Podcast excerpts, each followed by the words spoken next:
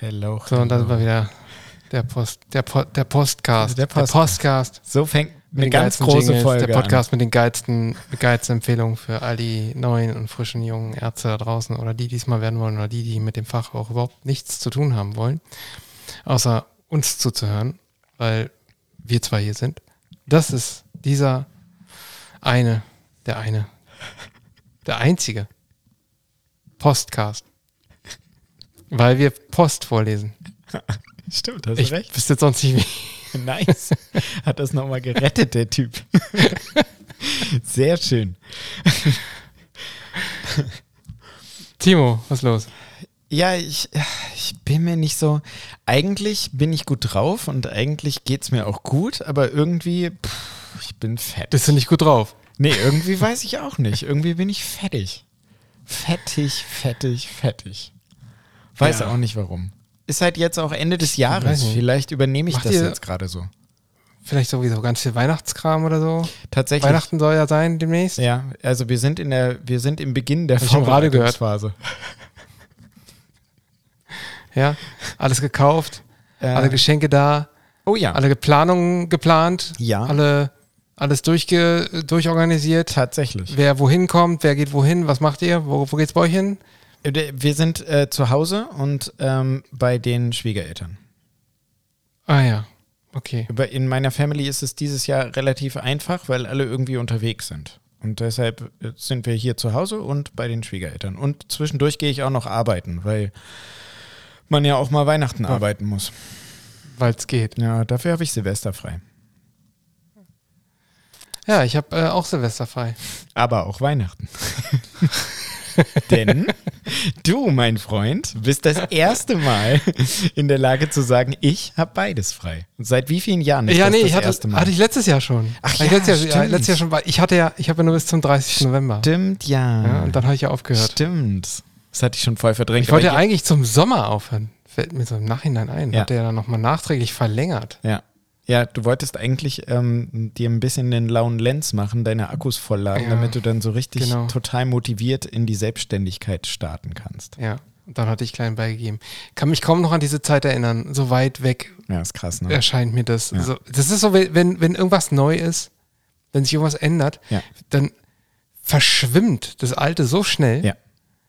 Ja, das, also ich, ich würde sagen, ich, ich hätte mich so letztes Jahr noch an die letzten drei, vier Jahre erinnern können. So wann was war, äh, äh, was so in der Klinik abging, was so gerade so angesagt war, in welchen Zeiträumen. Das hätte ich so ungefähr bestimmen können. Kann ich nicht mehr. Ja, krass. So Vor, allen Dingen, vor allen Dingen krass, du hast ja ein, ein heiles Gehirn, ne? Und dass das bei dir auch so ist wie bei mir sonst. hab, hab ich zumindest, ich habe das gedacht immer. Ja. naja, das, so, so ist das. das, das, Das ist ja. so, so, so, so ein bisschen wie Urlaub. Weißt du, wenn du Urlaub machst Mhm. und dann so nach so zwei, drei Tagen machst irgendwas im Urlaub, was du sonst irgendwie so ganz selten machst. Also jetzt nicht einfach nur am Strand abhängen und dann irgendwie äh, an zu Hause denken, sondern irgendwas, was dich so beschäftigt, Mhm. dass du verschwindest. So Hyperfokus. Ja. Ja. Äh, ja. Ich weiß genau, Und- was du meinst. Und dann, und dann nach zwei, drei Tagen erscheint dir dein Alltag schon so weit weg. ja. Das sind die Dinge, die man machen muss. Solche Genau. Urlaube. Dann ist der machen. Urlaub gut.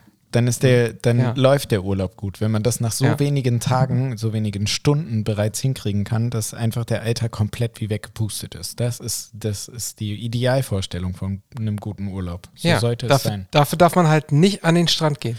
Nee, man darf nicht an den Strand gehen und man muss halt, wie du sagst, etwas völlig Konträres zum Alltag machen. Also äh, Sachen packen, auch wenn es unbequem ist und gleich los. Gar nicht ausruhen, gar nicht Couch Potato, sondern direkt Movement.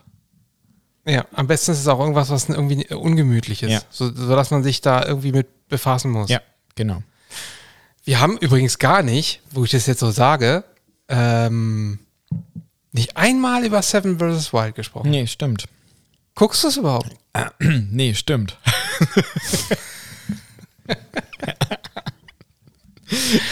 Also es läuft ja jetzt seit ungefähr drei Wochen auch auf YouTube. Ach, jetzt läuft's doch auf YouTube. Vorher ja nur bei. ja, das merkt man. Du hast dich so null damit befasst. Ja, ja, habe ich Achtung. tatsächlich. Ja, stimmt. Hab ich, Ja. ja. stimmt. Habe ich Also, tatsächlich. Äh, ich, Ich, ich äh, ähm, will da jetzt nicht im Detail drauf eingehen, aber das lief exklusiv immer oder läuft exklusiv einen Monat vorher auf so einem, auf so einer Streaming-Plattform, aber halt auch kostenlos. Ja. Ich weiß nicht, wie es halt Freebie oder irgendwie Ja, so ja, heißt. genau. Preview heißt So. es. Oder, ja. Freebie. Ja. Und, und die haben irgendwas, irgendwie haben die, da gibt es da irgendein Problem. Die haben irgendwie miteinander irgendeinen Zwist gehabt.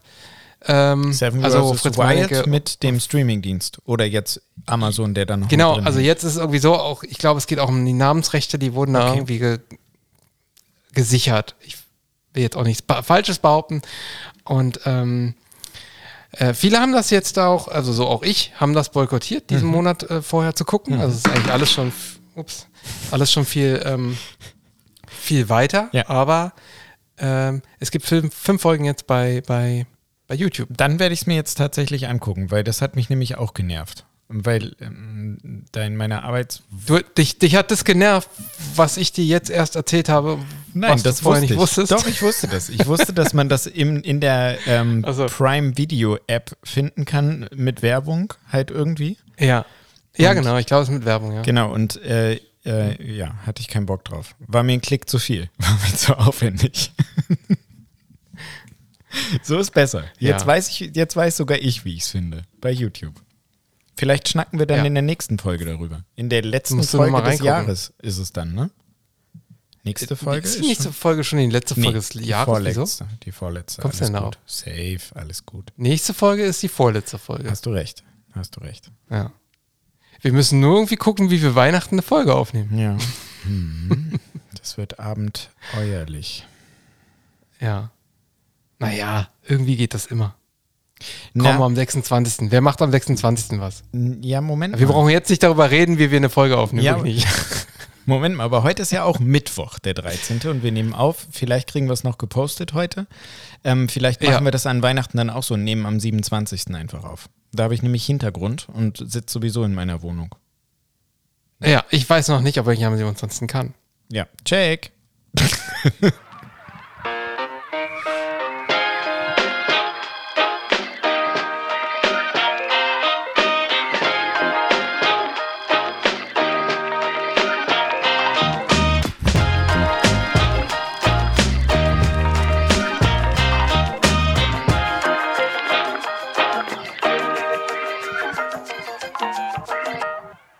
Hast du eigentlich auch gerade mit dem Kopf genickt? Ja, immer. Mache ich immer. Ich, ich dance hier immer. Ich mache so alles locker, Schultern bewegen sich. Yay. Und damit herzlich willkommen zu einer neuen Folge äh, Medizin im Alltag. Der Podcast mit Timo Moin. und mir. Hi. Mann, es ist echt kein Schlagabtauschen mit dir. Du, du lässt es einfach so, du lässt es so einfach im Raum stehen und sagst, ja, ja, der wird gleich, der wird gleich wieder weiterreden. Lass einfach mal. Ich warte mal kurz. Ich warte mal kurz. Aber es macht und dann, mir, es, dann geht es weiter. Es macht mir zunehmend mehr Spaß, diese, diese Stille einfach mal stehen zu lassen und einfach gar nichts zu sagen und dich einfach auflaufen zu lassen. you are very welcome. Ja. Wir sind seit äh, vielen Jahren Ärzte und erzählen hier so ein bisschen unserem medizinischen Alltag und sind somit ein medizinisch orientierter Podcast. Das ist eine reine ähm, Selbstdefinition. Ich glaube, es gibt keine. Gibt es eigentlich einen anderen medizinisch orientierten Podcast? Es gibt nur uns, oder? Wir sind der einzige. Wir sind der medizinisch einzig orientierte Podcast. medizinisch Orientierte, da hast du Weil recht. das Besondere ist natürlich das Orientierte. Richtig. Weil das Orientierte macht es ja so interessant hier. Ja. Ja, Oder? durchaus. Also das macht Ja. uns auch einzigartig. Deswegen erzählen wir halt auch manchmal Quatsch. Äh, Ziemlich häufig. In beide Richtungen. Ja. Wir, wir geben uns aber immer Mühe, die Dinge ähm, einfach und ähm, richtig darzustellen. Da kommen wir auch gleich nochmal in unserer, in unserer Post, in diesem Postcast, ähm, nochmal dazu. Und wenn ihr uns unterstützen wollt, das würde uns sehr freuen, dann haut uns einfach mal fünf Sterne als Bewertung bei Apple Podcasts oder äh, Spotify rein und ähm, noch besser eine, eine kurze Rezension bei Apple Podcasts. Würde uns auch sehr freuen und auch vor allem helfen. Und wenn ihr uns noch mehr helfen wollt, dann schaut gerne mal bei patreon.com slash Medizin im Alltag nach. Da könnt ihr uns mm, mit ein paar Euro unterstützen und würdet auch entsprechend was zurückbekommen. Ey, du hast mir was geschickt per WhatsApp. Seit wann schickst du mir was per WhatsApp? Ja, weil Achso, das ist das, doch worüber wir gerade gesprochen genau. haben. Weil ich es doch Ah. selber bekommen habe. Oh, ja. Oh, oh, okay, alles klar. Ich weiß Bescheid. Ich weiß Bescheid. Ah, Wenn du willst, wir kannst du auch gleich was drüber dazu reden, sagen. oder? Können wir drüber Können wir reden. drüber ja. reden. Also, ähm, ich lese mal die Beurteilung. Äh, ist es ja alles hier. ähm, Ja. Also äh, Vorgeschichte? Vorgeschichte? Hier steht sowieso, hier steht ja sowieso kein Name. Nee. Ähm, von daher weiß ich sowieso nicht, um wen es geht. Also der, Okay, der Patient, Vorgeschichte. ganz Hau raus. der Patient ist männlich, ist sehr sportlich. Was ist passiert? Genau. Männlicher Sportler, MMA-Kämpfer, der im, ich glaube, im richtigen Wettkampfkampf ein gegen sein Knie gekriegt hat. Von außen ein Tritt, so gegen den Oberschenkel so weit unten, dass er da ganz schön Stress drauf gekriegt hat. Und ähm, ja, das Ergebnis siehst du da. Also er konnte lange Zeit gar nicht auftreten und ähm, ist jetzt mit physiotherapeutischer Begleitung und langsam wieder aufbauendem Krafttraining ähm, dabei, an diesem kaputten Knie äh, sozusagen die Muskulatur, den Tractus iliotibialis, also die, Außen, die Außenbegrenzung des Knies, ein bisschen mehr Stabilität dem zu geben, weil er das Gefühl hat, dass das immer aufklappt, so wie es nicht sein sollte. Und ein orthopädischer Kollege hat empfohlen, dass man das vielleicht doch operieren sollte.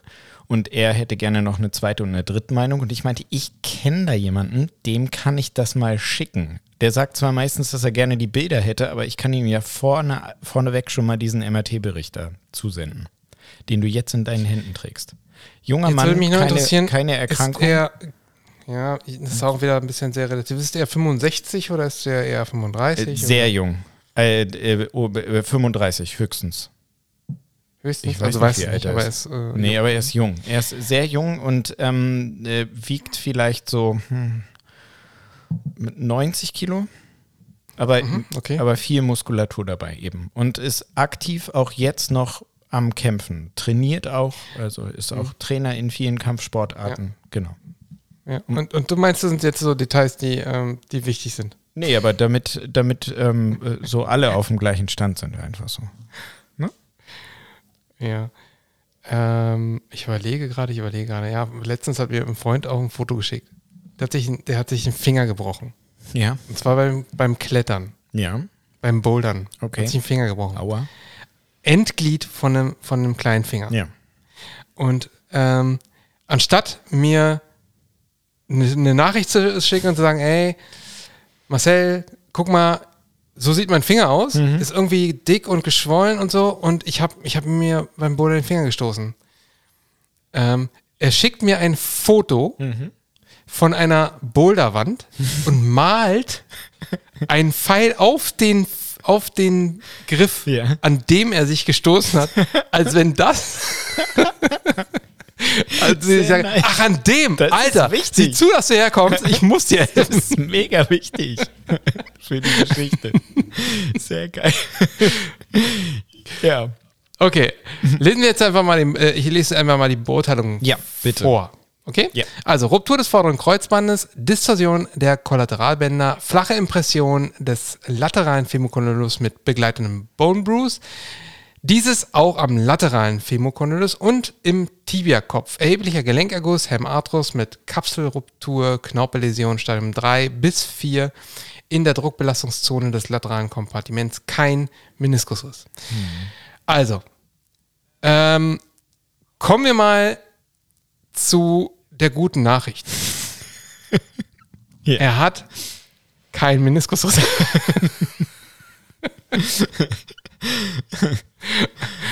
Und das war's. Gerne. Ähm, also, erstmal, äh, um einiges davon beurteilen zu können, brauch, ich- bräuchte ich wirklich die, Ja. äh, äh, die Bilder. Also vor allem jetzt, wenn es um die Knorpelläsionen geht, wie groß die sind. Mhm. Ähm, da steht halt, was, was für ein Stadium sie haben. Das heißt, also, bis wohin gehen sie? Mhm. Stadium 4 bedeutet, das sind also äh, also drei bis vier, das ist bis, bis runter zum, ähm, zur äh, Knochen Knorpelgrenze quasi. Mhm.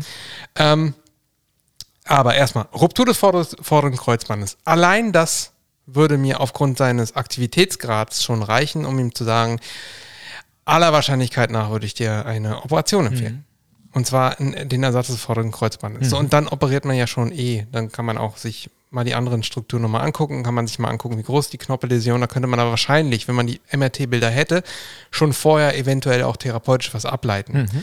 Also wenn es einfach eine Knorpelläsion Stadium 3 bis 4 ist und äh, wir reden hier von 2 Millimeter, ähm, ist halt fraglich, was man da überhaupt noch machen könnte. Wenn es größere Läsionen sind in seinem Alter, gibt es einige Möglichkeiten. Kann man, ähm, also entweder kann man versuchen, gucken, ob man es erhalten kann, mhm. wenn es noch vor Ort ist, je nachdem.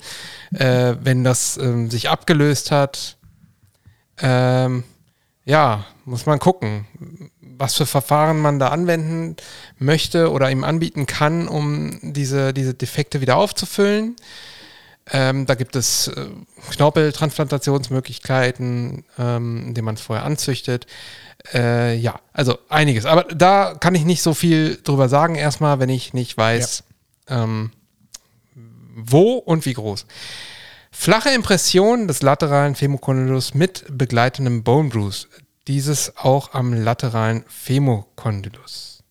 Das ist mh, mm, denke mal, da ist dem Befundschreiber ein Fehler unterlaufen. Okay. Denn er schreibt flache Impression des lateralen Femokondylus Achso, und dies auch. mit begleitendem Bone Bruise. Ja. Dieses auch am lateralen Femokondylus. Ja, okay, vielleicht meint er, ja, komisch. und dann schreibt er und im Tibiakopf. Ja. Also vielleicht meint er auch im medialen. Ja. Das könnte sein, ne? Ja. Also dieses auch im medialen Femokondylus ja. und am Tibiakopf. Also das sind Impressionen, das sind so, ähm, ja, Knochen ein drücke, mhm. so, so, quasi schon wie einfraktoriert. Mhm. Ich gehe mal davon aus, dass er aktuell entlasten muss. Ja, macht er nicht. Macht er nicht? Nee, macht er nicht. So. Trainiert. Ja. Ja, er trainiert. Mhm. Er trainiert mit dieser Verletzung. Mhm. Er, er, sagt, von wann ist denn dieser? Er sagt, 16. Er, schont, er sagt, er schont das. Ja, okay, Moment, aber es ist ja auch schon jetzt, sehe ich gerade, zwei Monate her. Mhm. Das MRT. Ja, das heißt, genau. die Verletzung ist noch älter. Ja, also die Verletzung wird jetzt so zweieinhalb, drei Monate, drei Monate, denke ich, wird die her sein. Ja, gut. Ja, und äh, ihm wurde vermutlich auch eine Operation empfohlen? Wurde ihm von dem behandelnden orthopädischen Kollegen, ähm, genau, ja. Aber ja, er hoffte, mit. Da, gehst du mit. Ja, war mir, war mir mit, auch ja, klar. Keine Frage. Also, äh, ohne die Bilder gesehen zu haben, äh, das Kreuzband, ähm, äh, jung, sportlich, ja. äh, also würde ich sagen, alternativlos. Würde ich nicht, ja. würde ich ihm auf keinen Fall empfehlen, das ohne Operation zu lassen. Okay. Okay. Und ähm, hat er jetzt schon einen Fehler in Anführungszeichen gemacht, dass er so lange gewartet hat? Also ähm, äh, äh gibt es da möglicherweise einen negativen Einfluss auf das Therapieergebnis? Nee, das ist jetzt, das ist jetzt noch nicht so lange. Okay. Also er, er kann das jetzt immer noch machen. Okay. Ein Kreuzband kann man immer ersetzen. Okay. Ja, gut, ich äh, werde ihm kommentarlos den Link zu unserer Folge schicken. Liebe Grüße, Timo. ja, scheiße. So. Erzähl du was. Habe ich mir schon gedacht. Ja, erzähl du mal was. Ja. Äh, mit diesem habe ich heute das erste Mal in meinem Leben meine Fäuste erhoben. Habe ich vorher noch nie gemacht. Ich dachte mir, das tut mir mal ganz gut, wenn ich so einen Box-Sparling mache. Also, wenn mir irgendjemand mal erklärt, wie man das überhaupt macht, ist es faszinierend, wie nach zehn Minuten deine Akkus so leer gehen können. Also, wie man sich so auspowern kann, wie ungewohnt diese Bewegungen sind und wie komisch das ist, aber auch geil. Also, richtig gut. Richtig gut. Wir haben jetzt. Gut, du hast ja wirklich mal was gemacht, hast mal wirklich mal einfach was erzählt. Ja, ne? Einfach so. Ja, ist, ja ich wollte eigentlich noch ausprobieren, ob das, ob das klappt. Ja, gut, oder? Ja. Ich habe auch direkt. Ja, und du hast vom, vom Boxtraining erzählt. Ich habe vom Boxtraining erzählt. Habe ich heute ausprobiert. Die Geschichte, die du mir aber noch so vor der Aufnahme erzählt hast, die klang noch ein bisschen anders. Ich erzähl's dir noch weiter, wenn du möchtest. Die wolltest, die wolltest du nicht doch, erzählen. erzähl ich. Also dieser Mensch mit diesem kaputten Knie, der, der trainiert ja ganz gerne und der trainiert auch durchaus auch Kampfsportarten, wo man die Beine mit einsetzen darf. Also jetzt nicht nur fürs aktive Hin- und Herspringen, sondern auch fürs aktive Angreifen, Verteidigen. Und ich meinte zu ihm, gut, komm, probieren wir. Und er sollte wirklich nur Mimimi, nur so ein bisschen meinen Oberschenkel mit seinem Schienbein touchieren, nenne ich es. Junge, ich habe am Boden gelegen mit Pippi in den Augen. Und ich war nicht mehr. So krass. Der hat also wirklich, der hat mich nur gestreichelt mit, mit seiner Schienbeinkante. Das tut immer noch so krass weh jetzt. Und ich bin Und so. auch noch mit, dem, mit der Seite, mit den kaputten Knien. Oh mein Gott, bin ich eine Memme. das ist unfassbar. Ja, das ist aber ähm, das ist eine schöne Erfahrung. Ich werde ich werd da weitermachen.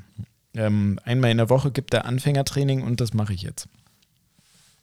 Ah ja. Da bleibe ich dabei. Das ist was Schönes. Das ist so richtig. Toll. Du bist nur auf das fokussiert. Das ist ja, Voll, voll super. ist ja in meinem Gehirn ganz selten, dass da nur eine Sache existiert, nämlich Wenn man dann die ganze Zeit immer so auf dein Gesicht einprügelt und dann so, eine, so ein Boxergesicht kriegt. das ist richtig gut. Das wird mir richtig gut stehen, Richtig das gut. Boxergesicht. Richtig gut. genau, genau. Bin ich von überzeugt. Das wird mir richtig gut stehen. Ja, auf jeden Fall ähm, schöne Erfahrung. Vielen Dank dafür. Ja, Bitteschön. gern geschehen. Ich glaube, ich hatte gar nichts damit zu tun. Nee. So. Wie sieht's aus eigentlich? Ja, Wir haben schon, äh, ne, wollen wir mal irgendwas vorlesen? ja, mach mal. Also nicht wir, sondern äh, Knopf gedrückt. Eure Post. Unsere Inspiration. Dankeschön. M Marci, Ja. keiner von uns beiden hat da in dem Ordner aufgeräumt, ne? Fällt dir das gerade auch auf? Nee. Ähm, Ah. ja, aber ich Kann- bin der Meinung, zu wissen, wo wir Alles weiterlesen klar, müssen. du kannst da improvisieren, finde ich gut. Hau raus. Nee, improvisieren kann ich da nicht. Nee, aber du weißt, wo wir waren? Hoffe ich. Ich, ich bin der Meinung, dass wir jetzt die ähm, E-Mail vom 23.11. vorlesen müssen. Okay. Sehr gerne. Und zwar Frage. Frage. Oh Mann, da bin ich aber auch, da bin ich auch nicht vorbereitet. Und das, da, da habe ich das Gefühl, ich glaube, das werde ich nicht genau wissen. Okay. Ich das schon lese. Frage: Prophylaxe der Thromboembolie mit Xarelto nach Hüft-Tap. Hm. Okay, Okay. Jetzt schaffen Hey, wir zusammen. ja. Hey Jungs, ich höre jede Woche gespannt euren Podcast und bin begeisterte Zuhörerin. So, das ist schon mal geil. Vielen Dank dafür. In dem Tempo gehen wir jetzt weiter. ich arbeite im Rettungsdienst und hatte heute Nacht in kürzester Zeit einen ähnlichen Einsatz, der bei uns Fragen aufwirft. Ich hoffe, ihr könnt uns diese beantworten. Mhm. Einen ähnlichen Einsatz. Ja, bestimmt hatten wir über irgendwas gesprochen.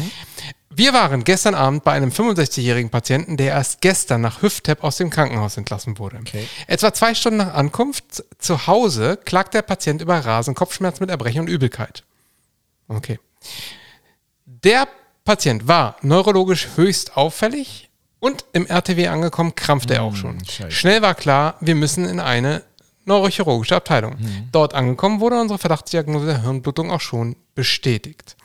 Ich habe eben nochmal im Krankenhaus angerufen und auf Wunsch der Angehörigen wird der Schädel zwar noch eröffnet, um ein Überleben zu ermöglichen, allerdings, sind sich die Neurochirurgen einig, dass das neurologische Outcome frustran ausfallen Scheiße. wird. Nicht gut. Dies ist jetzt schon der zweite Fall dieser Art in drei Monaten. Jetzt unsere Frage. Wir waren überrascht, dass diese Patienten zur Prophylaxe der Thromboembolie nach Hüft-Tap mit Xarelto antikoaguliert sind. Warum wird das so gemacht? Das ist erstmal die Frage. Also erstmal kann ich schon mal sagen, wird so gemacht, weil zugelassen. Richtig, ist dafür zugelassen. Da, da- das Genau, können wir mit, mit Sicherheit beide bestätigen. Das können wir mit Sicherheit sagen. Ja. Ähm, und ich kenne eigentlich auch keine schlimmen Zwischenfälle deswegen. Also ich, ich selbst habe selbst hab da keine negativen Erfahrungen mit gemacht. Ähm, es ist halt so, erstmal um alle abzuholen, die nicht wissen, worum es geht. Es geht um, ähm, um einen Patienten, der eine Hüft-Totalinnoprothese bekommen hat. Also einen künstlichen Hüftgelenksersatz. Und da man eine ähm, erstmal das Bein verletzt und somit auch ähm, damit äh, schon aufgrund der, der Operation schon ähm, eine, eine höhere Wahrscheinlichkeit für, Trom für Trompen ähm, setzt. Kommt noch dazu, dass diese Patienten für eine ganze Weile einfach das Bein nicht gut benutzen und, ähm, und dadurch einen, einen gestörten Blutfluss in den Gefäßen haben und dadurch eine deutlich erhöhte Wahrscheinlichkeit für die Entwicklung von Trompen, also von Blutgrinnseln, die sich da irgendwo ablagern können. Oh, das ist immer anstrengend, wenn man wirklich versucht, ja, das auf Deutsch zu erklären. Aber du, du ist total, nee, ist ja total richtig. Und das, oder? So. Und genau, diese Blutgerinse, ja. die bilden sich dann gerne in den Venen, meistens gerne unten in den Beinen. Und von da aus können sie an Gestellen schießen, wo sie schlimme Nebenwirkungen. Also sie können sich da, Folgen das muss man sich so vorstellen. Die sind dann oft so langstreckig. Da hat man so einen ganzen Bereich in so einem Gefäß, das ist komplett zugeklottet mit geronnenem Blut. Und das ist aber halt nicht fest, sondern das ist so, so, ein, so ähnlich wie Wackelpudding. Und da kann so ein Stück kann davon abgehen und dann durch die Blutbahn abtransportiert werden und dann zum Beispiel im Herzen stecken bleiben oder durchs Herz durch und vielleicht in der Lunge stecken bleiben. Ähm, das sind dann äh, Situationen, die sind nicht so, die sind halt lebensbedrohlich. Deswegen sind Thrombosen nach Möglichkeit zu vermeiden. Also gibt man dem Patienten äh, für eine gewisse Zeit ein Medikament, das die Gerinnung herabsetzen soll und somit die Wahrscheinlichkeit für solche Thrombosen ähm, redu deutlich reduziert. Da gibt es diese Bauchspritzen, die viele, äh, die viele bekommen. Oder halt diese neueren Medikamente ja. und neuere, meine ich jetzt auch in Anführungsstrichen, das gibt es schon viele, viele Jahre. Ja äh, aber es ist seit einigen Jahren halt auch zugelassen, dass man dieses Medikament, weil viel einfacher zu, äh, zu verwenden als immer diese Bauchspritzen. Das ist etwas, was sehr lästig ist und was viele doof finden, dass man das machen muss ständig. Mhm. Ähm, so eine Tablette einfach zu schmeißen, ist da viel, viel simpler. So.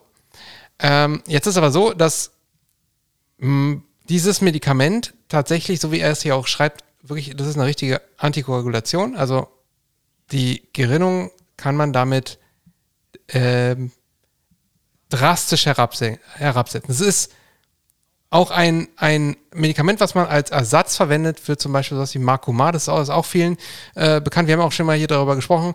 Das ist das, äh, was man zum Beispiel als Rattengift verwendet. Und wenn man das zu hoch dosiert ähm, benutzt, dann würde man, ähm, also das ist das, warum auch Ratten dann sterben. Ähm, die verbluten dann innerlich. So, und in gewissen Dosierungen, sehr niedrigen Dosierungen, kann man dieses Xarelto aber auch verwenden, um für diese Thromboembolie als Prophylaxe zu wirken. Das ist erstmal die Antwort. Warum wird das so gemacht? Ich weiß jetzt nicht, hast du denn da schon irgendwie die Erfahrung gemacht, dass ähm, das so eine drastischen Komplikationen nach sich zieht? Also, wir haben ja keine, keine Akt aktiv im Kopf operierende Neurochirurgie bei uns im Haus und deshalb habe ich bisher keine einen, ein, zwei traumatisch bedingte Hirnblutungen gesehen. Vielleicht auch drei, vier die halt unter so einem direkten ähm, 10a-Inhibitor, also entweder diesen äh, Rivaroxaban heißt dieser Wirkstoff, unter dem oder äh, gruppenverwandten Medikamenten dann halt ein Trauma auf den Kopf gekriegt haben und da deshalb dann eine Blutung hatten, ja. Aber äh, spontan aufgetreten habe ich das jetzt so noch nicht gesehen. Genau, also es ist ja, wäre jetzt auch bei anderen Medikamenten äh, so, dass man eher durch Verletzungen eine deutlich höhere Wahrscheinlichkeit hat, dass, dass, dass, dass die Blutung nicht, nicht aufhört und ähm, man dadurch eine Komplikation entwickelt. In dem Fall äh, geht es ja eben darum, dass der wahrscheinlich nichts, keine Einwirkung von außen hatte. Nee.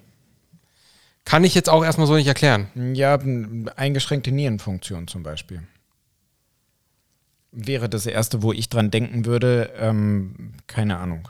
Ist jetzt aus der Hüfte geschossen. Mhm. Ist etwas, wo mir einfallen könnte, dass, ja, dass da okay. halt ein Problem bestehen könnte, dass das Rivaroxaban verhältnismäßig zu, mhm. zu intensiv wirkt, weil es eben nicht verstoffwechselt werden kann und ausgeschieden werden kann. Nicht inaktiviert So, ich dachte bisher, dass diese Patienten Klexan oder Monoembolex bekommen. Ja, genau. Das ist das, was man, was viele andere halt auch machen. Genau. Äh, in der Klinik, in der ich war, ähm, hat man das auch gemacht, aber ich habe so das Gefühl, dass da, wo ich war, sowieso, äh, ich meine, mein alter Chef, der hat teilweise einfach, ähm, hat er sogar fünf Tage einen Perfuso gemacht, einen ganz normalen Mhm. Heparin-Perfuso. Ist ja auch simpel. Warum? Äh, Kann man einfach ab, abschalten und nach vier Stunden ist, setzt die Wirkung aus. Ja, und bei im dem, schlimmsten Fall bei hat man sogar Klexane- ein Antidot ne, beim Heparin. Auch das, genau. Ne? Und ähm, äh, beim, beim Klexan oder Monoembolex, äh, wenn man das halt nimmt, also beim Klexan weiß ich, dass das wirkt halt 24 Stunden. Also wenn man das überdosiert, dann Genau. kann man erstmal nicht so viel machen. Da hast du wieder das Problem mit der eingeschränkten Nierenfunktion, dass das auch kumulieren Ja, kann bei der genau. eingeschränkten Nierenfunktion. Genau. Und so kann es eben beim Rivaroxaban auch sein. Ist halt, ist halt so weit. es Hm? ist schwierig, mehr dazu zu sagen, wenn wir nicht dabei waren, keine Unterlagen kennen Ja, und genau. den Also, Patienten nicht genau. kennen. Wir haben ja jetzt nur diese Information, das ist schwierig. ja. Soweit ich weiß, lässt sich Xarelto noch, doch gar nicht so gut antagonisieren. Oder sehe ich das falsch? Nee, das lässt sich gar nicht antagonisieren. Nicht nur nicht so gut, sondern Man probiert dann Gar halt nicht. ähm, Proton, also äh, man probiert Gerinnungsfaktoren äh, zu supplementieren, wenn es zu einer Blutungskomplikation kommt beim Rivaroxaban. Also bei diesen direkten äh, 10a-Hämmern versucht man halt ähm, Ja. dann, ja, das ist aber halt kein Antagonist. Also Richtig. es gibt nichts, was die, die Wirkung, äh, der Wirkung entgegensetzt und äh, entgegenwirkt und dann ähm, sozusagen das wieder ausschaltet. Tatsächlich ja, steht doch, in der nee, warte mal, stopp, stopp, stopp, stopp, stopp. Es gibt ein Antidot. Das ist arschteuer an Dexanet Alpha. Wenn ich mich richtig erinnere, habe ich einmal benutzt. Mhm. Aber ja, das wirkt bei Apixaban und auch bei Rivaroxaban. Habe ich noch nie gehört. Doch, gibt es tatsächlich. Es gibt dafür aber du hast doch gerade gegoogelt. Nein, nee, ist mir gerade wieder eingefallen, weil ich, ich habe ich, ich, ich hab mich daran erinnert, guck jetzt, da musste ich an unsere Geschäftsführung tatsächlich mal eine E-Mail schreiben, als ich das gemacht habe. Da hatten wir einen Patienten, der eine schwere Blutungskomplikation hatte nach Apixaban-Einnahme. ah, ist relativ neu. Genau. Das, ähm, äh, weiß ich nicht, 21 rausgekommen oder so, oder zugelassen, oder z- z- 21. Zulassung kam, warte mal. das ist jetzt mein ähm, Tipp. 21. Oh, warte mal, warte mal, warte mal. 2019. Ah, 19 schon. Oh Gott. 19. Da- Ja, steht ja nicht gleich im Schri es steht ja nicht dann gleich nein, im Regal. Nein, und das ist, wie gesagt, es steht auch nur selten im Regal und muss auch gekühlt werden. und ist richtig teuer. Das weiß ich noch. Aber es hilft. Das kann man machen. Also, ja, okay.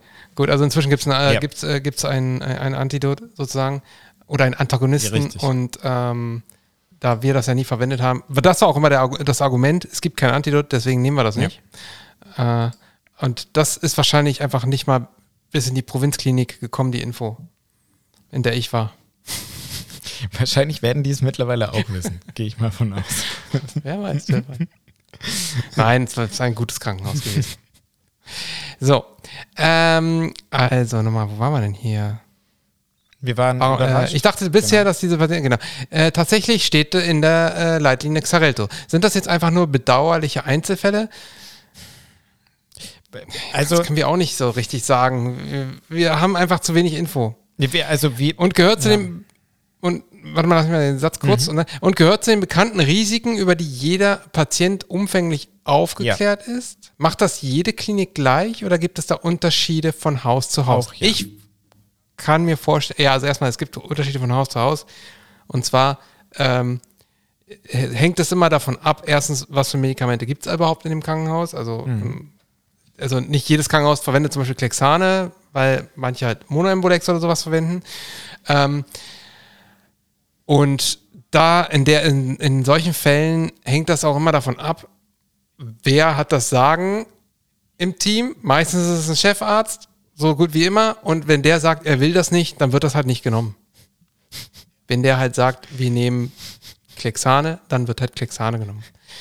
Ähm, Schön erklärt. Was ich allerdings nicht glaube, auch wenn du Ja sagst, ich glaube nicht, dass wirklich jeder Patient jedes Mal darüber vollumfänglich aufgeklärt wird, wenn er Xarelto bekommt. aber, also, Ja, bei einer therapeutischen Option, wenn es halt darum geht, dass du jemanden mit Vorhofflimmern ähm, antikoagulierst, weil das dann Auf jeden Fall. höher dosiert Ja. ist, um alle wieder abzuholen und weil dann das äh, Risiko, Risiko für Trompen, die sich im Herzen bilden, halt riesig ist.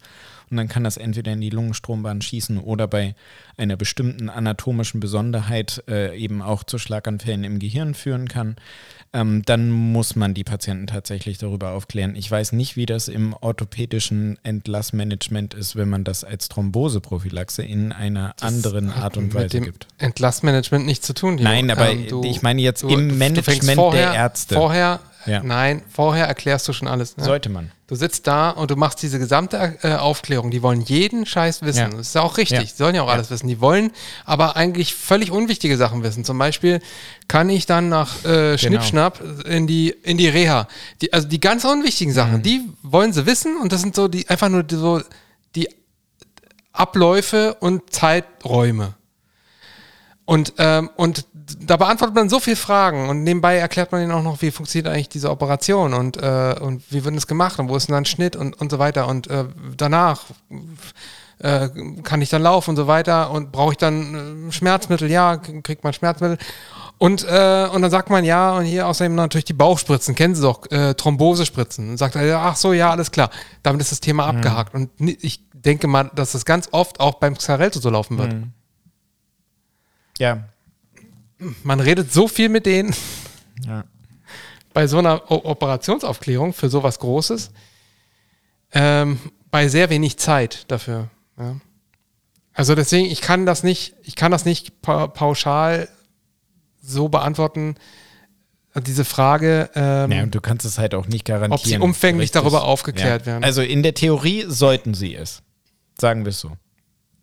Bei Du bekommst, jedem. genau, du bekommst Egal ein was. Medikament, was die, was das, was die Blutgerinnung blockiert an einer Stelle oder negativ beeinflusst und dass deshalb ein Risiko für eine Blutung besteht, darüber sollte man eigentlich aufklären. Auf jeden Fall. Da gibt es ja auch Gerichtsurteile, dass ab einer bestimmten Wahrscheinlichkeit darüber aufgeklärt werden muss. Also wenn das mit einer dementsprechenden Wahrscheinlichkeit auftreten kann, diese Nebenwirkung, dann müssen wir darüber aufklären. Ist ja tatsächlich so. Ganz klar. Also wenn du... So. Ja, gut, fertig. Jetzt habe ich euch aber genug zugetextet. ich muss auch dringend ins Bett.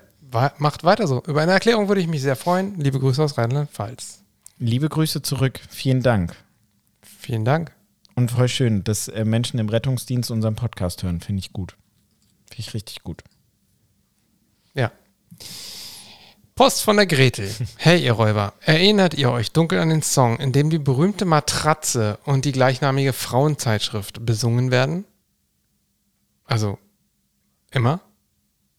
Immer. Emma. Es gibt eine Zeitschrift, die heißt Emma. Und eine Und Matratze. es gibt eine Matratze, die heißt ja, Emma. ist klar. Hi. Gerüchten zu folgen soll Casper den Song jedoch keiner Matratze und auch keiner Frauenzeitschrift gewidmet haben. Und unter Umständen auch keiner Frau namens Emma. Sondern dem ähnlich klingenden Ja. MDMA. Habt ihr mal den Text reingehört? Was haltet ihr davon? Aus fachlich-medizinischer Sicht? Hört sich das nach MDMA an? Oh, das müssen wir mal machen. Das wissen wir leider nicht. Wir kennen den Song nicht. Also ich nicht. Wir packen ihn jetzt auf die Playlist. Seit gestern. Warte, warte mal, weiß ich noch nicht. Seit gestern gibt es das Album dazu. In einigen wirklich tollen Songs, nee, mit einigen wirklich tollen Songs, ich finde, Verliebt in der Stadt, die es nicht gibt, würde sich sehr gut auf der Nackt- und Eingehüllt-Playlist Kommt drauf, Sekunde. Gesungen von vom Kasper, vorgeschlagen vom Seppel und mit Grüßen von der Gretel an die Räuber. Verliebt in der Stadt, die es nicht Okay. gibt, kommt jetzt auf die Playlist. Warte. Ist drauf. Gut, Und eingehüllt. dann geht's weiter. Bezug auf Folge 58. Hi Marcel und Timo. Da ich in letzter Zeit ein wenig im Verzug mit dem Hören eures Podcasts gekommen bin, Schande über mein Haupt, habe ich jetzt erst die 58. Folge gehört. In dieser beschäftigt ihr euch mit der Frage, ob es möglich ist, dass eine Person bei einer Reanimation wieder zu Bewusstsein Ja. kommt, ohne einen Puls vorzuweisen. Ja, wir hatten dann danach ja, Ja. nochmal drüber gesprochen. Ihr meintet, dass es theoretisch möglich ist, jedoch nicht vorkommen würde. Dieses Phänomen gibt es allerdings. Es nennt sich Cardiopulmonary Resuscitation Induced Consciousness, in Klammern CPRIC. Oder zu Deutsch CPR-assoziiertes Bewusstsein. Dies tritt in der Regel nur bei jungen, gesunden Patienten, bei welchen eine unmittelbare CPR mit entsprechender Qualität erfolgt, Völlig auf. abgefahren. Völlig abgefahren. Ein Artikel dazu mit Link zu einem, ähm, ja, zu einem Artikel. Abgefahren. Glückwunsch an Timo für die bestandene Notarztqualifikation. Yeah! Yay. Vielleicht sieht man sich mal in einer nicht ganz so nördlich gelegenen Stadt Norddeutschlands, welches in der Nähe eines Meeres liegt, welches kein Meer ist im Einsatz. Wenn du magst, kannst du ja mal die Nummer die deines NEFs nennen. Ach was, wie abgefahren. Mit freundlichen Grüßen. ja, mega cool. Der ist ziemlich nah dran. Hört man in der Beschreibung. ja, Möchtest du die Nummer deines NEFs nennen? Ähm, kann ich am in Kennt er ja genau kann ich Die erst in der er nächsten nicht. Woche machen, weil äh, ich fahre jetzt in der kommenden Donnerstagnacht, also nicht morgen, sondern in einer Woche fahre ich erst das erste Mal da tatsächlich. Aber dann werde ich es dir erzählen, Frederik. Ich bin gespannt. Weiter geht's. Ähm, ich, ich kann eine Mini-Anekdote dazu. Wir hatten einen, äh, eine Reanimationssituation im Krankenhaus jetzt ähm, bei einem Patienten, der halt, also das, was, was wir halt so, hatte ich ja auch schon da in der Folge 58 gesagt, der halt schon so ein bisschen wehrig wurde und zwischendurch immer mal wieder wach wurde, aber dann auch wieder abgerutscht ist, zwei, dreimal. Und nach acht Minuten hatten wir ihn dann aber. Ähm, aber so, dass das wirklich dazu kommt, dass jemand so richtig wach ist und mich am besten auch noch anguckt, habe ich so noch nicht erlebt. Aber ja, klar. Nach, diesen, nach diesen ganzen Zuschriften und nach den ganzen Fallbeschreibungen, ich glaube das. Ich bin davon überzeugt. Na klar. Das Paper werde ich lesen. Ich bin da raus. Meine Erfahrungen reichen einfach nicht, um dazu was zu sagen. Das ist auf jeden Fall mega spannend. Weiter geht's. Was tun bei einer Sportverletzung? Hi, ihr zwei. Ja, halt, wir haben erst noch diese Antwort äh, Tilidin und Narkose, wo wir letzte Woche vermeintlich zu spät drauf reagiert haben. Ne, weißt du noch? Der, der auf ähm, äh, ähm, Ja. mit einer hochdosierten Tilidin-Therapie eingestellt ist und das am Anfang äh, nicht dem anästhesiologischen Kollegen beim Vorgespräch erzählt hat. Der hat dann ähm, Tilidin und Narkose. genau. Er hat dann aber Keine Vollnarkose. Sehr schön, danke. Richtig. Hey, Marcel und Timo, ich höre gerade äh, eure neue Folge und die Antwort auf meine Mail. Ich habe dem Anästhesisten von meinem kleinen Problem berichtet und die OP ist gut verlaufen. gut. Habe ein bisschen mehr gebraucht, um mich abzuschießen, aber wie gesagt, ist alles glimpflich gelaufen. Danke trotzdem für eure Antwort. Grüße. Das freut uns. Ich habe dem Anästhesiolo Anästhesiolo den Anästhesiologen Hm. von meinem Problem berichtet. Er entschuldigt bitte mein Unwissen. Ähm, okay. ich weiß, die zweite habe ich jetzt nicht verstanden. Naja, weil wir ja nicht? Anästhesisten sind, sondern Anästhesiologen sind, mein Freund. Ach, ihr seid Betäuber. Was tun bei einer Sportverletzung? Hey, ihr zwei. Man, äh, wann sollte man mit einer Sportverletzung zum Arzt? Damit meine ich natürlich keinen klaren Fall. In welchem beispielsweise ein Knochen an unpassbarer Stelle bestimmungswidrig aus dem Körper ragt. Danke dafür schon wieder. Das ist so geil, wie sie schreibt. Bestimmungswidrig. Vielleicht sollte sie sich einfach hier Ja, hinsetzen. Sie kann 100 auf Pro. jeden Fall 100 Pro. Das alles äh, besser beschreiben. So, sondern solche Zipperlein, die beim Sporttreiben immer mal vorkommen können, Schmerzen, bei denen man nicht weiß, ob sie nur ein Signal sind, etwas ruhiger zu treten oder ob sie von einer behandlungsbedürftigen Verletzung herrühren. Oder anders ausgedrückt, bei denen man nicht einschätzen kann, ob sie von alleine wieder weggehen oder nicht. Diese Fragen habe ich mir zuletzt bei einem sehr unguten Schmerz in der Kniekehle gestellt, der mich mitten in einem schnellen Lauf ereilte und anschließend eine ganze Weile lang beschäftigte. Nach gut sechs, sieben Wochen ist nun zum Glück alles wieder im Lot. Aber das weiß man ja am Anfang nicht. Insofern gibt es eine Art Prüfschema, das einem eine ungefähre Orientierung gibt oder eine bestimmte Zeitspanne, nach deren Ablauf man seine Beschwerden auf jeden Fall ärztlich untersuchen lassen sollte.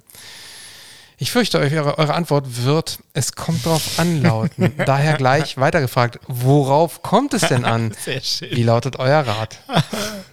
Sehr gut. Also ich, äh, ich finde, diese Frage ist in der Tat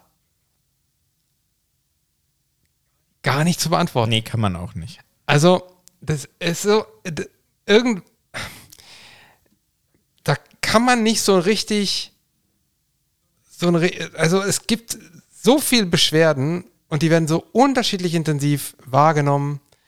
Ähm, und da kann es sein, dass einer, der wirklich was hat und dem das ein bisschen nur zwickt, einfach weitermacht.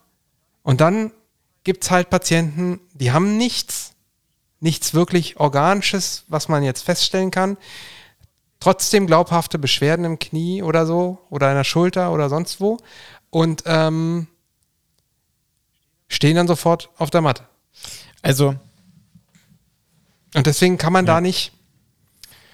Also wenn es sowas, wenn, wenn es zu Schwellungen führt, zu, zu Rötungen, zu ja, pulsierenden Schmerzen, würde ich immer, würde ich immer zum Arzt gehen. Wenn ich Schmerzen in der Kniekehle bekomme, dann ist das meistens auch ein Zeichen dafür, übrigens, nur mal so nebenbei, mit Augenzwinkern an, äh, wie nennt sie sich denn hier? Ah, Pinocchia. ähm, dass es ein Problem im Kniegelenk geben könnte. Ähm, auch wenn es wieder weggegangen ist nach zwei Monaten. Aber sie weiß ja, an wen sie sich wenden kann. Ähm, ja, deswegen, ich kann da, äh, das Schwierige weiß ich nicht, hast du ja, da? das Schwierige ist halt gerade bei, bei, bei schnellen Läufen, ne? Also wenn, wenn man in einer Trainingssteigerung sich bei einem Ausdauersport befindet, wie, wie unfassbar viele Schmerzsyndrome es im Laufen, Laufe des Trainings beim Laufen geben kann. Halt irgendwie hier Schienbeinkantensyndrom, Achillessehnensyndrom. Ja. Das ist halt, und die sind ja sehr langwierig, sehr unangenehm können die zum Teil sein und ähm, gehen meistens nur nach körperlicher Schonung wieder so zurück, dass Ja. man halt dann wieder irgendwann Also so- einsteigen kann. Man kann auch sagen, Dinge, die so, die sich so in ein, zwei Sportsessions so ähm, schleichend einschleichen, ähm, die kann, und jetzt außer Beschwerden nichts weiter machen, keine, wie gesagt, der hat nicht irgendwie eine Schwellung oder so und das sind auch äh, erträgliche Schmerzen, da muss man jetzt auch nicht sofort zum, Nee. äh, zum Arzt rennen. Ähm, was plötzlich entsteht, plötzlich da ist, nach einer Bewegung, ähm, das könnte schon vielleicht eher was sein. Genau, das schreit auf jeden Fall äh, dass danach, dass diese Session jetzt beendet wird und dass man erstmal guckt und in sich reinhorcht, woran es denn gelegen haben könnte, dass man nicht weiter trainiert. Aber halt, ja, genau, so eine, so eine chronischen Überlastung oder dass man halt anfängt, zu schnell sein Trainingspensum und die Intensität zu steigern, das, das kennt ja jeder, der Sport macht, einfach, dass das dann mal auftritt. Ja. Und solange halt äh, Knochen nicht an unpassender Stelle bestimmungswidrig aus dem Körper ragt oder die Gelenke in, sich in Richtungen bewegen lassen, in die sie sich vor der letzten Session nicht haben bewegen lassen, ähm, dann sind es oft Sachen, wo man auch erstmal gucken kann und auch erstmal abwarten kann. Da gibt es äh, eigentlich fast nichts, was ähm, sofort solange die Funktion erhalten bleibt und man belasten kann, ähm, was sofort vorgestellt werden muss. Also wenn man nicht mehr auftreten kann oder irgendein anderen, anderes Gelenk nicht mehr bewegen kann, äh, dann, ist, dann ist eher angesagt. Ja, aber dann ist ja klar die Unterteilung, wie du gerade gesagt hast, das, was plötzlich auftritt. Der Klassiker, die Ja, Achillessehnenruptur. Peng. Ja, Da, aber ja, aber au- auch das ist übrigens was, womit viele erstmal abwarten. Wo, wo viele erstmal abwarten. ja, das ist vor allen Dingen was, habe ich ja selber schon Achillessehnenruptur. erzählt, habe ich ja in der Kletterhalle schon erlebt, dass der gesagt hat, so, ich kletter jetzt weiter. Wo ich dann meinte, nein, Ja. das machst du nicht. Keine gute Idee.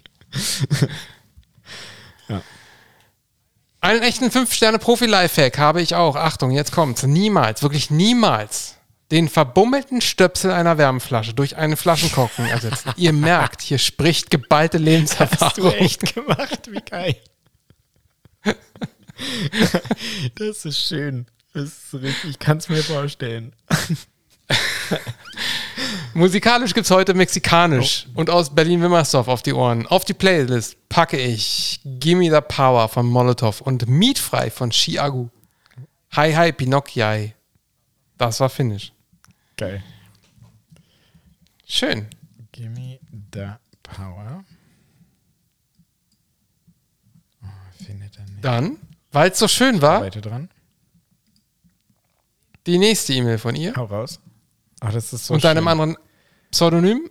Erzähl doch mal. Hi Marcel, hi Timo. Was soll ich sagen? Ich liebe euren Podcast. Timo, meine Frage geht an dich heute. Wie werden Notärzte auf geburtshilfliche Situationen Das ist eine vorbereitet? sehr schöne Frage. Kreisende Frau, Blutungen in der Schwangerschaft oder Postpartum etc. Fühlst du dich ausreichend geschult und sicher?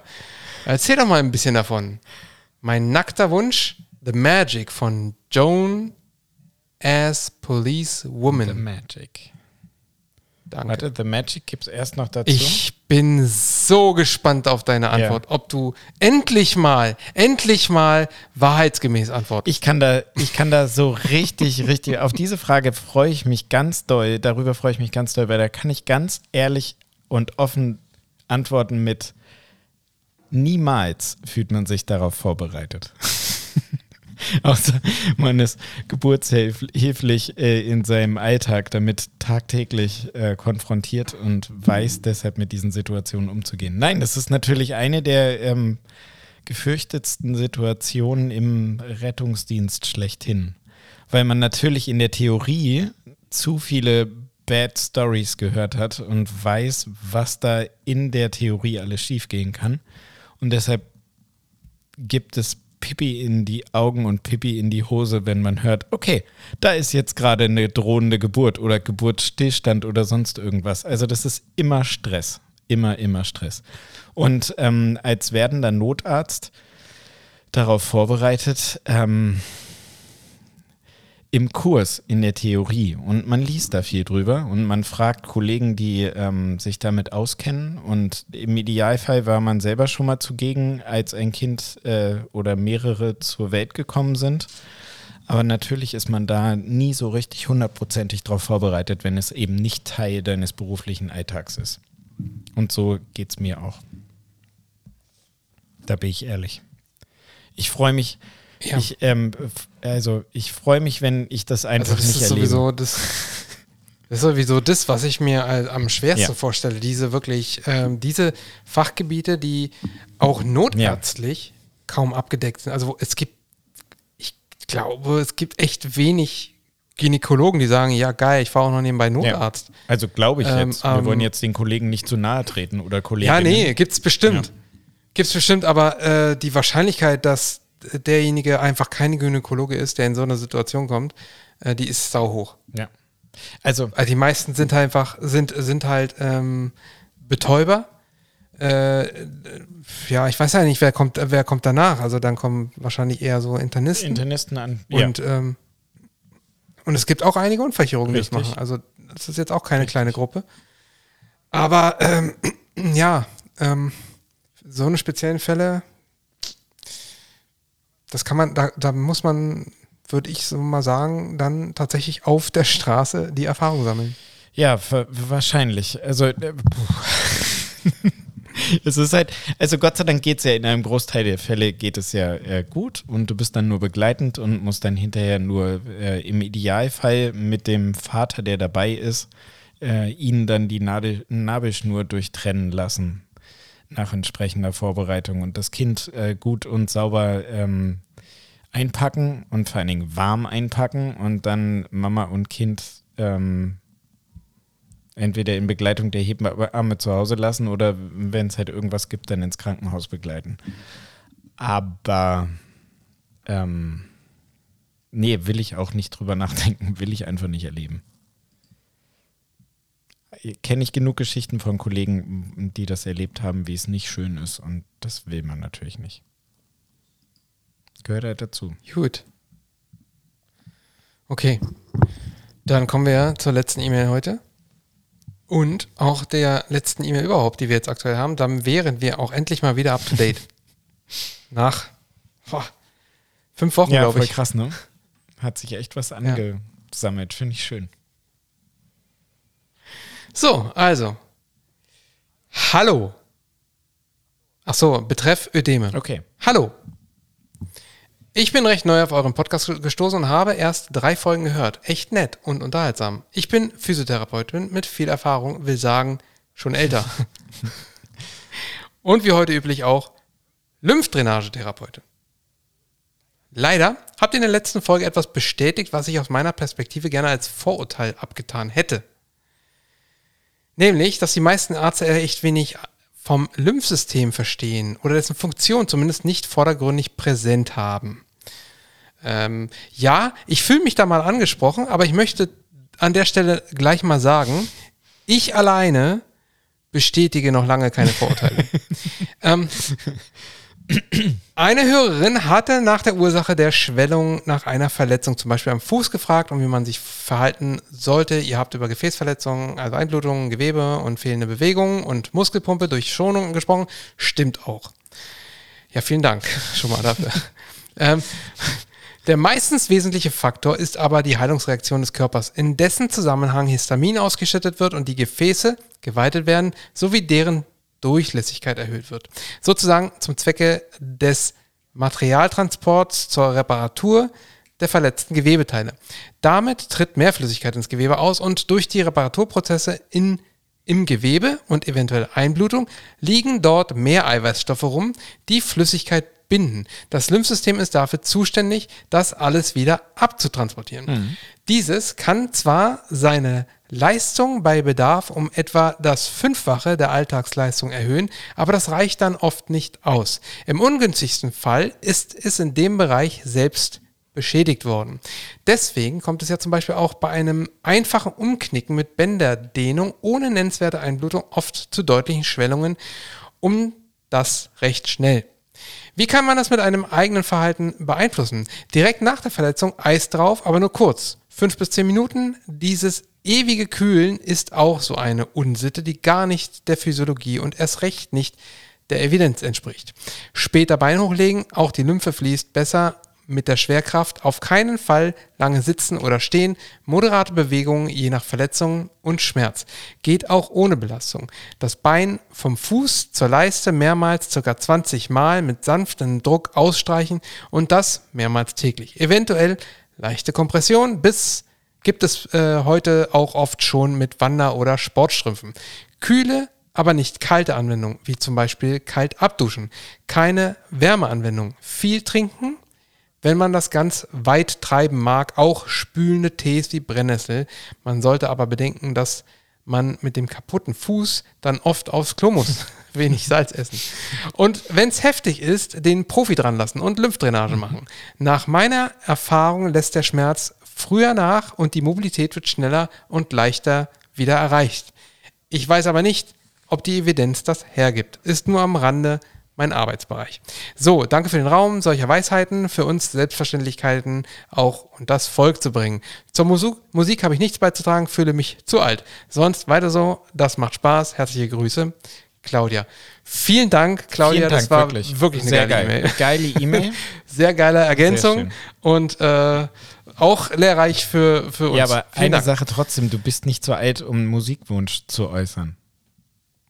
Nein, das ist uns eigentlich sogar egal, was Richtig. für eine Musik sie hört. Sie kann es einfach sagen und wir packen es drauf. Ja.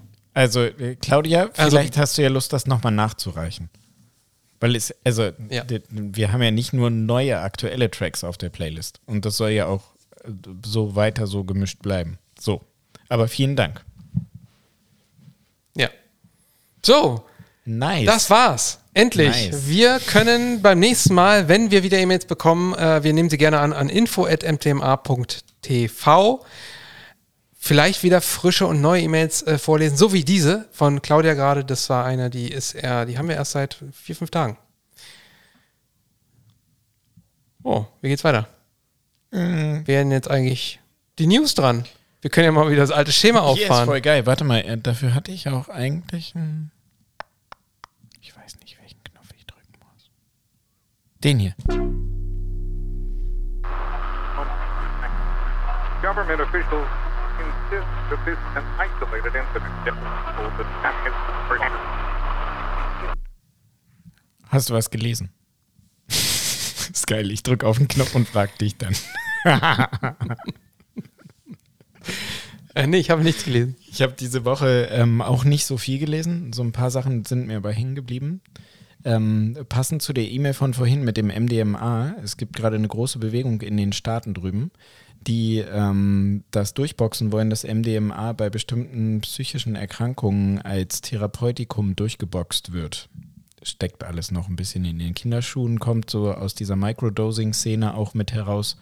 Und ähm, das ist ziemlich interessant, das weiter zu beobachten. Das aber nur am Rande erwähnt. Ich habe tatsächlich eine Studie über Schlafapnoe gelesen. Also Schlafapnoe, das ist eine, ein, ein Problem, was mit dem ähm, hm, zunehmenden Übergewichtsproblem in unserer Bevölkerung der westlichen Welt, der gesamten Welt, ähm, äh, immer mehr zunimmt, dass Menschen nicht nur schnarchen, sondern dass dieses Schnarchen durch fehlende Spannung in der Zungengrundmuskulatur ähm, nicht nur zu dem ätzenden Geräusch führt, sondern dass das auch so zu einer Verlegung der oberen Atemwege führen kann, dass es Aussetzer gibt. Also nicht nur kurzzeitige, sondern auch wirklich mehrere Sekunden, 10, 15 Sekunden lang ähm, Aussetzer der Atmung, die dann mit einem intensiven, mit einer Phase der intensiven Atmung dann hinterher wieder ähm, einen Ausklang finden, weil die Patienten tatsächlich aus ihrem Tiefschlaf erwachen ähm, und im Wacherwerden die Spannung der Muskulatur wieder zunimmt und man merkt so, oh Gott, eigentlich will ich ja gar nicht sterben und dann holt man halt wieder Luft.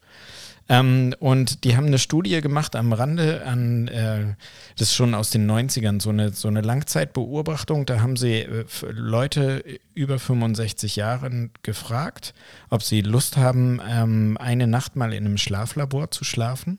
Und ähm, da waren knapp 8000 Leute, wurden gefragt und ähm, 8, 8000 Leute nahmen da auch dran teil. Und bei 2500 von denen ähm, wurde ein Schlafapnoe-Syndrom durch diesen Versuch erkannt, der vorher noch nicht, was vorher noch nicht bekannt war. Da gibt es ganz viele ähm, äh, Risikofaktoren drüber. Darüber haben wir auch schon mal ein Video gemacht, wenn ich mich richtig erinnere, wo wir das auch ein bisschen näher erklären, was das so ist und was so die Probleme damit sind und warum, wenn dein Partner dir sagt, dass du ab und zu Aussätze hast, du zwingend zu einem Arzt gehen solltest, der was davon versteht und in ein Schlaflabor, damit das abgeklärt wird.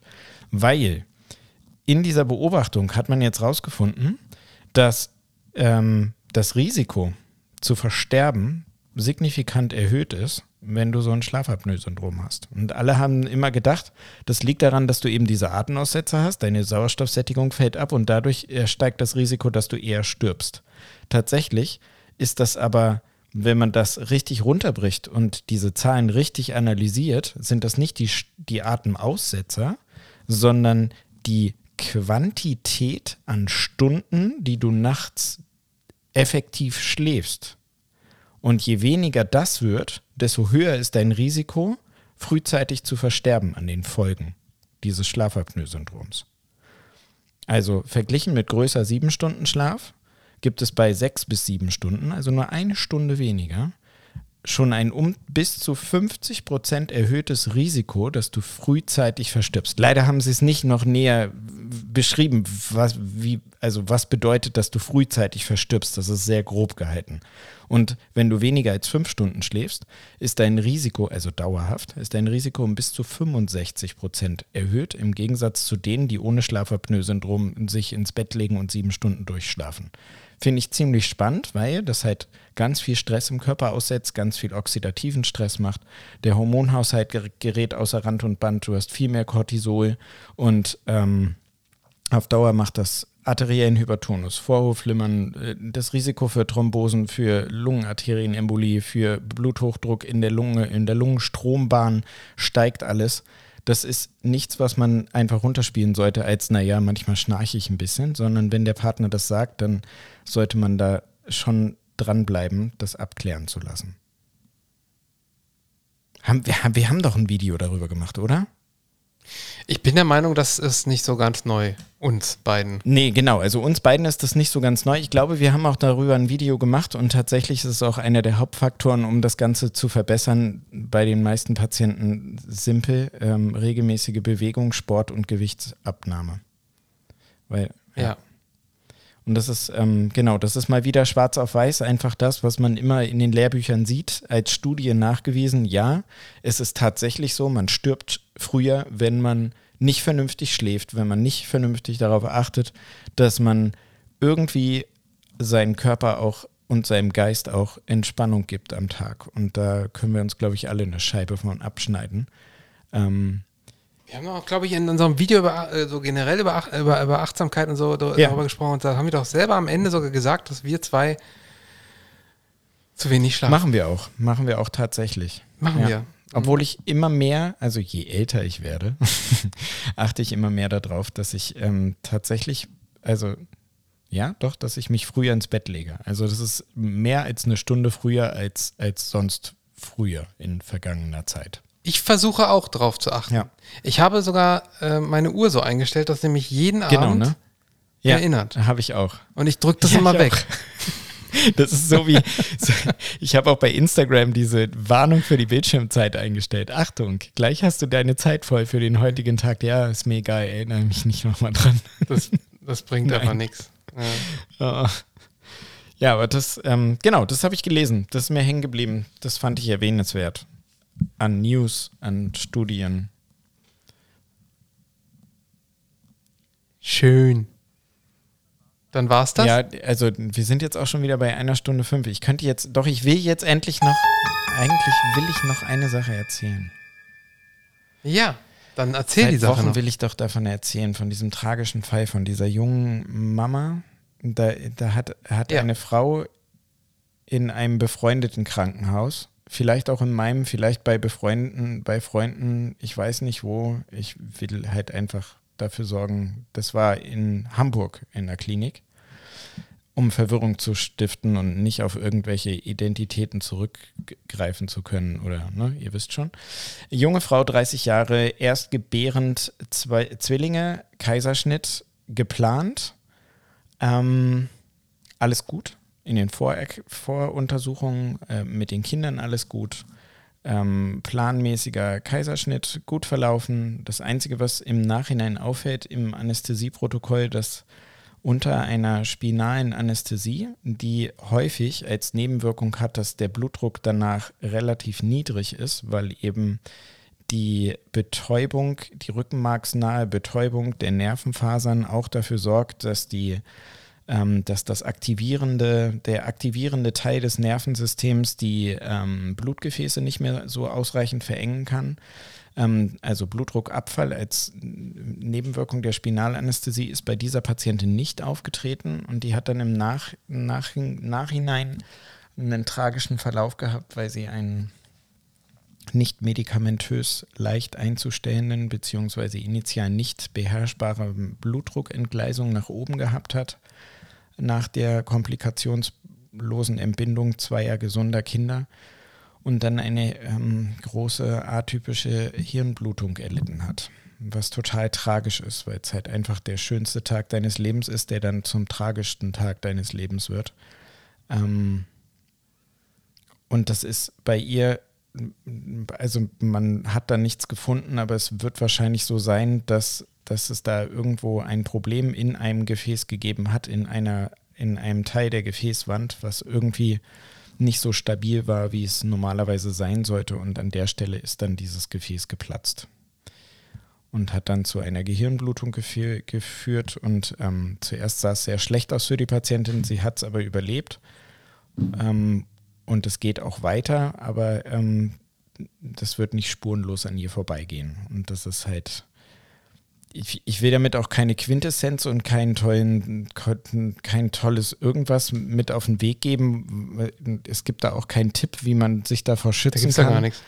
Aber das ist mal wieder so ein Fall, wo das ganze Team halt ähm, mitfiebert, sich erkundigt, ähm, nachfragt, viel darüber redet, das einen wachrüttelt und irgendwie mal wieder vor Augen führt, wie schnell es doch gehen kann. So. Ja. Ich, ich hole dich jetzt nicht nee, raus aus dem nee, Downer. Ist okay, musst auch nicht, weil ist auch, ist auch einfach tragisch und ist scheiße und muss jetzt auch mal sein. Gehört halt auch dazu im medizinischen Alltag, dass nicht alles geil, geil wird. So, jetzt habe ich es richtig verkackt. Gern geschehen. Auf jeden Fall. nee, aber es äh, ist so. Also wir so, manchmal erzählen wir halt ja so eine Geschichten ja. hier. Ja, und das ist. Gut. Dann bringe ich doch nochmal den Jingle jetzt. Hast du Bad Surgeon geguckt? Nein.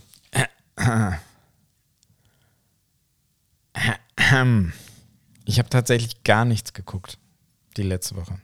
Ich habe nicht einmal irgendwas geguckt. Tatsächlich wirklich nichts. Hm. Na dann. Hast denn du was geguckt, mein Lieber? ich überlege gerade, ich glaube, ich habe ich hab nichts nee. geguckt, nein. Okay. Äh, Auch keine Empfehlung? Moment mal.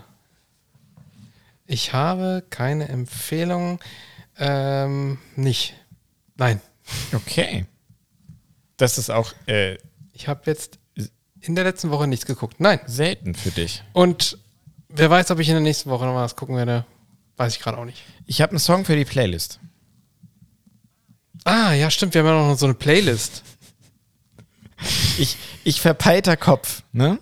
Also Menschen, die öfter mit mir zu tun haben, wissen ja, wie, wie komisch dieses Gehirn manchmal funktioniert, dieses komischen Typen. Und äh, Grüße gehen raus an Bambi, die, sich immer am meisten darüber lustig macht. Ähm, ich hatte letzte Woche zwei Notarztdienste und den ersten habe ich an einem Stützpunkt gemacht und den zweiten drei Tage später an einem anderen Stützpunkt. Und natürlich, wie das so ist, habe ich drei Tage später, kurz vor Antritt des äh, zweiten Dienstes, gemerkt, dass ich meine Schuhe natürlich in der ersten Wache habe stehen lassen. Ich verpeitert Kopf. Okay. Und als ich dann nachts um zwölf in die erste Wache wieder zurückgefahren bin, statt zu schlafen, um meine Schuhe abzuholen für den nächsten Morgen. Ähm, da lief im Shuffle tatsächlich dieser Song und den hatte ich total irgendwie aus meinem Gedächtnis gelöscht. Welcher? Und zwar Bury a Friend from Billie Eilish. Und das ist der Song, Billie Eilish. Ja, das ist der Song von ihr, der mich am meisten abgeholt hat, als ich von dieser Frau erfahren habe, weil dieser Bass so immens ist und so geil ist.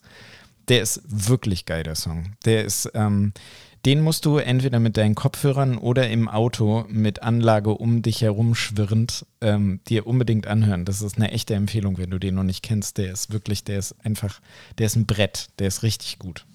Bury, Bury a, friend. a Friend. Steht jetzt auf unserer Liste.